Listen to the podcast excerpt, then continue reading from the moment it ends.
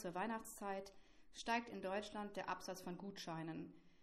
Wer keine Idee hat, was sich seine Liebsten zu Weihnachten wünschen, oder wer dem Beschenkten lieber die Auswahl des konkreten Buches oder Parfüms überlassen möchte, erwirbt einen Gutschein, um zumindest etwas unter den Baum legen zu können. Aber wie lange kann man Gutscheine einlösen? Und wer darf den Gutschein eigentlich einlösen? Auf diese Fragen suchen wir heute Antworten und sprechen mit IHK-Jurist Robert Alfring. Herr Alfring, was ist eigentlich ein Gutschein? Eine gesetzliche Definition des Begriffs Gutschein gibt es nicht. Regelmäßig beinhaltet ein Gutschein für den Kunden aber das Recht, sich eine Ware oder Dienstleistung des Ausstellers auszusuchen, die dem im Gutschein angegebenen Wert entspricht. Wir alle kennen in dem Zusammenhang mit Sicherheit den Geschenkgutschein, wo eine dritte Person einen Gutschein erwirbt, um damit dem Beschenkten etwas Gutes zu tun. Es gibt daneben aber auch andere Gutscheinarten, beispielsweise den Umtauschgutschein. Hintergrund ist hier meist, dass ein Kunde eine mangelhafte Ware zurückbringt und statt der Auszahlung des Betrages sich einen Gutschein geben lässt, um äh, eine andere Ware dann zu einem späteren Zeitpunkt zu erwerben. Wie lange sind Gutscheine einlösbar? Grundsätzlich gilt, dass äh, Gutscheine, äh, die keinerlei Befristung enthalten, ähm, der gesetzlichen dreijährigen Verjährung unterliegen.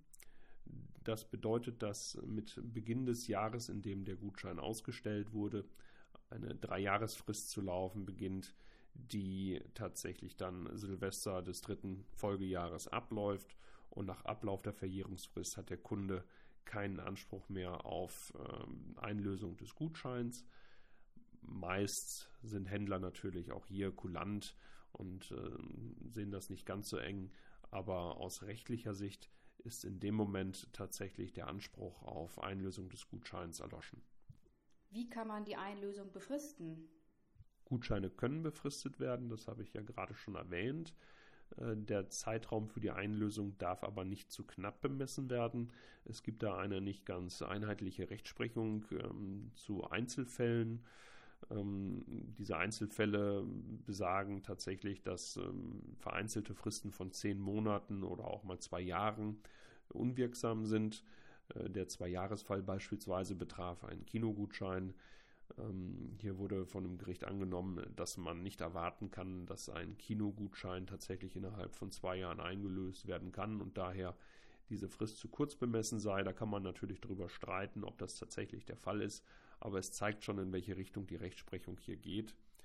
Man sollte daher bei der Ausstellung von Gutscheinen und einer beabsichtigten Befristung immer hinterfragen, ob denn tatsächlich diese Frist zu kurz bemessen sein könnte.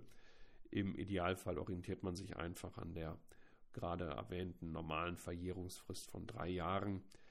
Denn genau das wäre auch die Rechtsfolge, wenn eine Gutscheinfrist für zu kurz bemessen eingeschätzt würde. Dann würde stattdessen halt die dreijährige Verjährungsfrist gelten. Ist aber ein Gutschein wirksam befristet worden, dann ist die Rechtsfolge, dass äh, der Gutschein nicht mehr eingelöst werden kann. Ähm, der Kunde hat aber einen Anspruch auf Erstattung des Geldwerts, äh, der auf dem Gutschein ähm, vermerkt ist. Und zwar kann er diesen Geldwert äh, tatsächlich äh, so lange noch einfordern, bis die dreijährige Verjährungsfrist abgelaufen ist. Der Händler darf in dem Fall aber nach Ablauf der auf dem Gutschein vermerkten Frist und noch vor Ende der Verjährung, in dem Fall, wenn der Kunde sein Geld tatsächlich zurückverlangt, äh, einen gewissen entgangenen Gewinn einbehalten.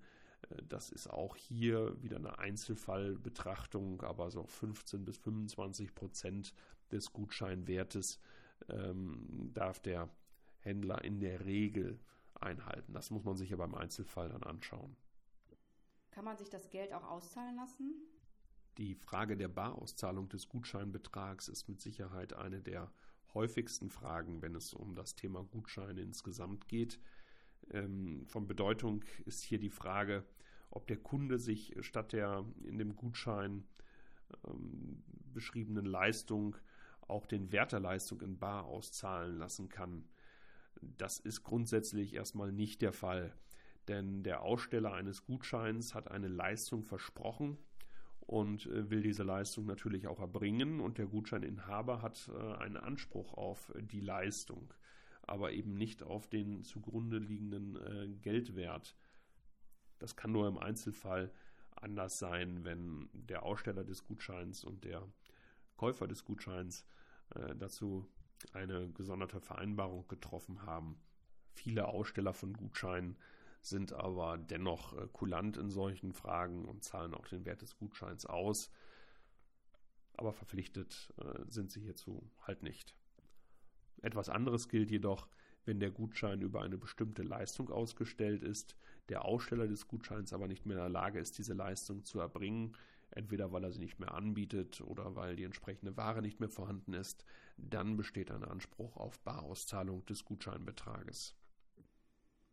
Kann jeder den Gutschein einlösen oder nur eine vielleicht namentlich auf dem Gutschein vermerkte Person?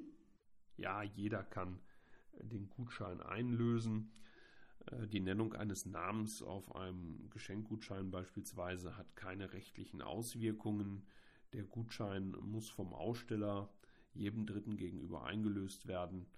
Eine Namensnennung äh, beispielsweise auf Geschenkgutscheinen dient regelmäßig nur dem Zweck, die persönliche Note des Geschenks hervorzuheben.